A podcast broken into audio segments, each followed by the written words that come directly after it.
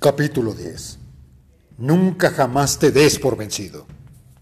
Si quieres cambiar al mundo, nunca, pero nunca toques esa campana.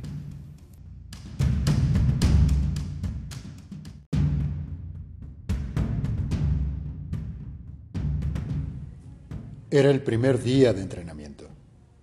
Me paré en posición de firmes junto con los otros 150 aspirantes El instructor, vestido con botas de combate, pantalones cortos color khaki y una camiseta azul y dorada, cruzó la gran explanada de asfalto hasta alcanzar una campana de bronce que colgaba a la vista de todos los reclutas. Caballeros, dijo, hoy es el primer día de entrenamiento, Sil. Durante los siguientes seis meses se enfrentarán al programa de instrucción más rudo de las fuerzas militares de los Estados Unidos. Volteé a mi alrededor y vi algunas miradas de preocupación en los rostros de mis compañeros. Y el instructor continuó. Se les pondrá a prueba como en ningún otro momento de sus vidas. Guardó silencio y miró en torno a la clase de los nuevos renacuajos. La mayoría de ustedes no lo logrará. Yo mismo me aseguraré de ello. Y sonrió. Haré absolutamente todo lo que esté en mi poder para que se den por vencidos. Enfatizó las últimas palabras. Los acosaré sin piedad. Los pondré en vergüenza frente a sus compañeros. Los llevaré más allá de sus límites. Y una leve sonrisa de sorna cruzó por su rostro. Y habrá mucho, mucho, pero mucho dolor y se dirigió hacia la campana, tomó la cuerda que colgaba del badajo y tiró de ella con fuerza. Y un sonoro ruido metálico retumbó en toda la explanada. Pero si no les gusta el dolor, si no les agrada el hostigamiento, hay una manera muy fácil de evitarlo. Y volvió a tirar de la cuerda y de nuevo el profundo sonido metálico reverberó en las paredes de los edificios que rodeaban el patio central. Para rendirse, lo único que tienen que hacer es tocar esta campana tres veces. Soltó la cuerda atada al badajo. Toquen esta campana y no tendrán que volver a levantarse temprano. Toquen esta campana y no tendrán que volver a hacer largos trayectos a pie, los fríos recorridos a nado, ni tendrán que atravesar las pistas de obstáculos. Toquen la campana y podrán evitarse todo ese castigo. Después, el instructor miró hacia el piso y pareció romper con su monólogo preparado.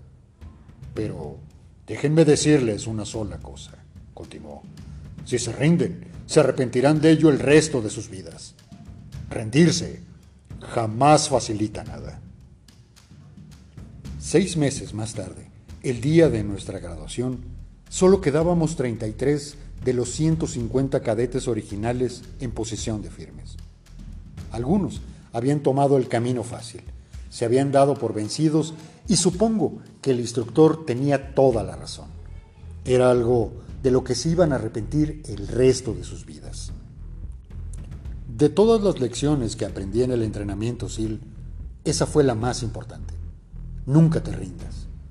No suena particularmente profundo, pero la vida constantemente te pone en situaciones en las que doblegarse parece mil veces más fácil que seguir adelante situaciones en las que todo parece estar en tu contra, que quedarse por vencido parece lo más sensato.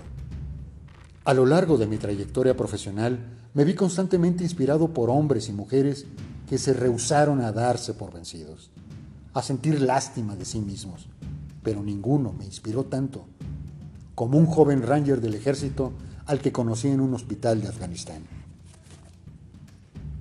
Entrada la noche, recibí la noticia de que uno de mis soldados había pisado una mina activada por una placa de presión.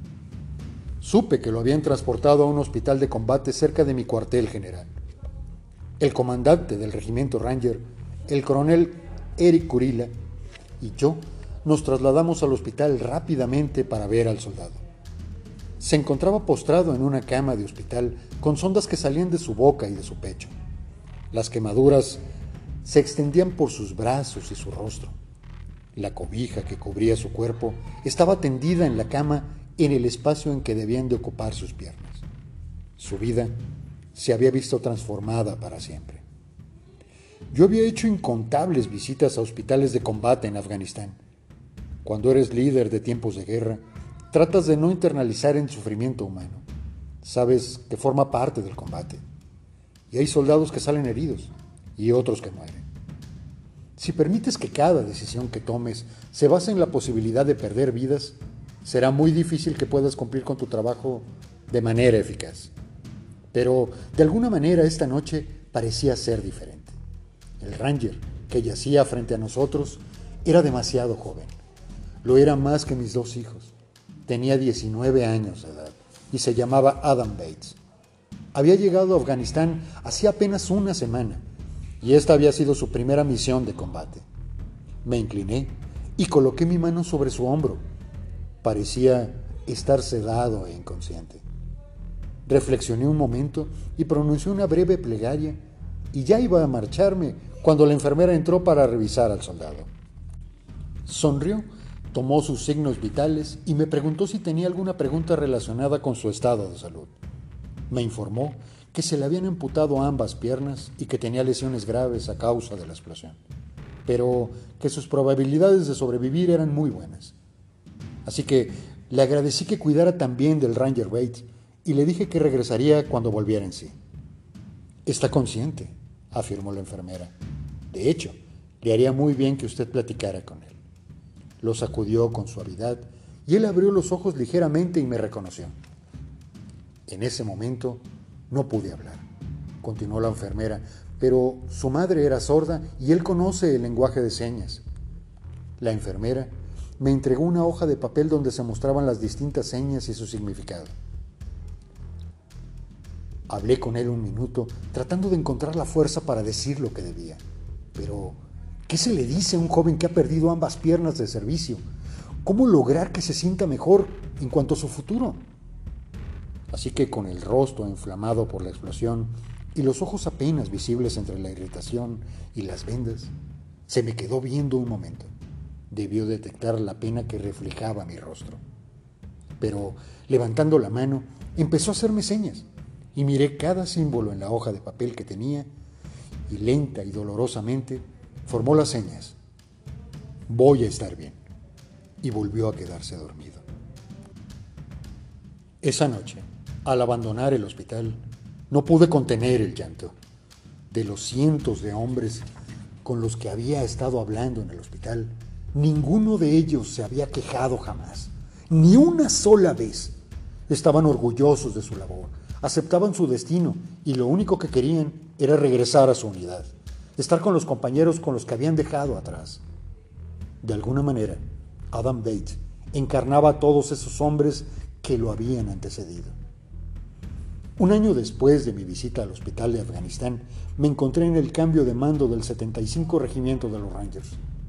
En las gradas se encontraba el Ranger Bates, con un aspecto distinguido en su uniforme de gala y de pie, orgulloso sobre sus nuevas prótesis. Escuché que retaba a algunos de sus compañeros a un concurso de dominadas, y a pesar de todo por lo que había pasado, las diversas cirugías, la dolorosa rehabilitación y la adaptación a una nueva vida, jamás se había rendido.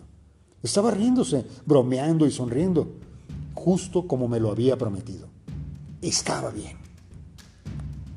La vida está llena de momentos difíciles, pero allá afuera siempre hay alguien a quien le está yendo peor que a ti.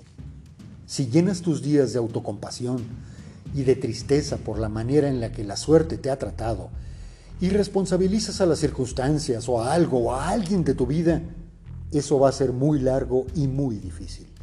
Si por el contrario, te niegas a renunciar a tus sueños y te mantienes firme y tenaz contra la adversidad, la vida se convertirá en aquello que tú decidas y podrás hacerla maravillosa. Nunca, pero nunca toques esa campana. Y recuerda, empieza cada día con una tarea cumplida. Encuentra a alguien que te ayude a través de tu vida. Respeta a todo el mundo.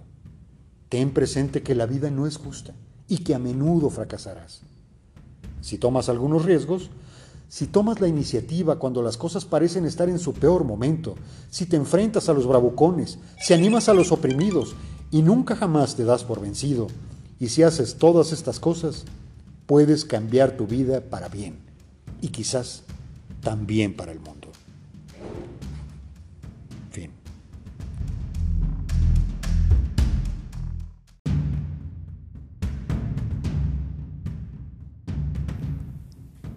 Bueno, muchas gracias por haberme escuchado en este trayecto de este libro, gran libro que se llama Tiende tu cama del señor William McRaven. Y bueno, pues quiero terminar nada más con, aparte de agradecerles a todos ustedes que me han escuchado, eh, literalmente lo que viene en la portada eh, posterior del libro, y dice, si quieres cambiar al mundo, comienza por tender tu cama. Si tiendes tu cama al despertar, habrás cumplido con tu primera tarea.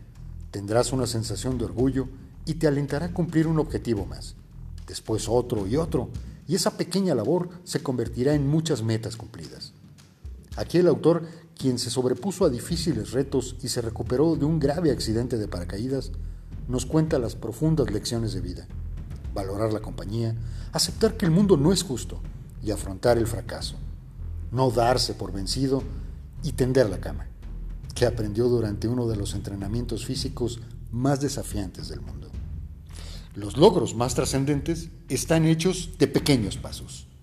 Muchísimas gracias, Dios me los bendiga a todos y no se pierdan porque vamos a tener después la narración de un gran libro que lo veremos la próxima semana. Yo soy Eduardo Hernández, esto es Ajedrez en Blanco y Negro. Muchísimas gracias por escucharme, hasta siempre.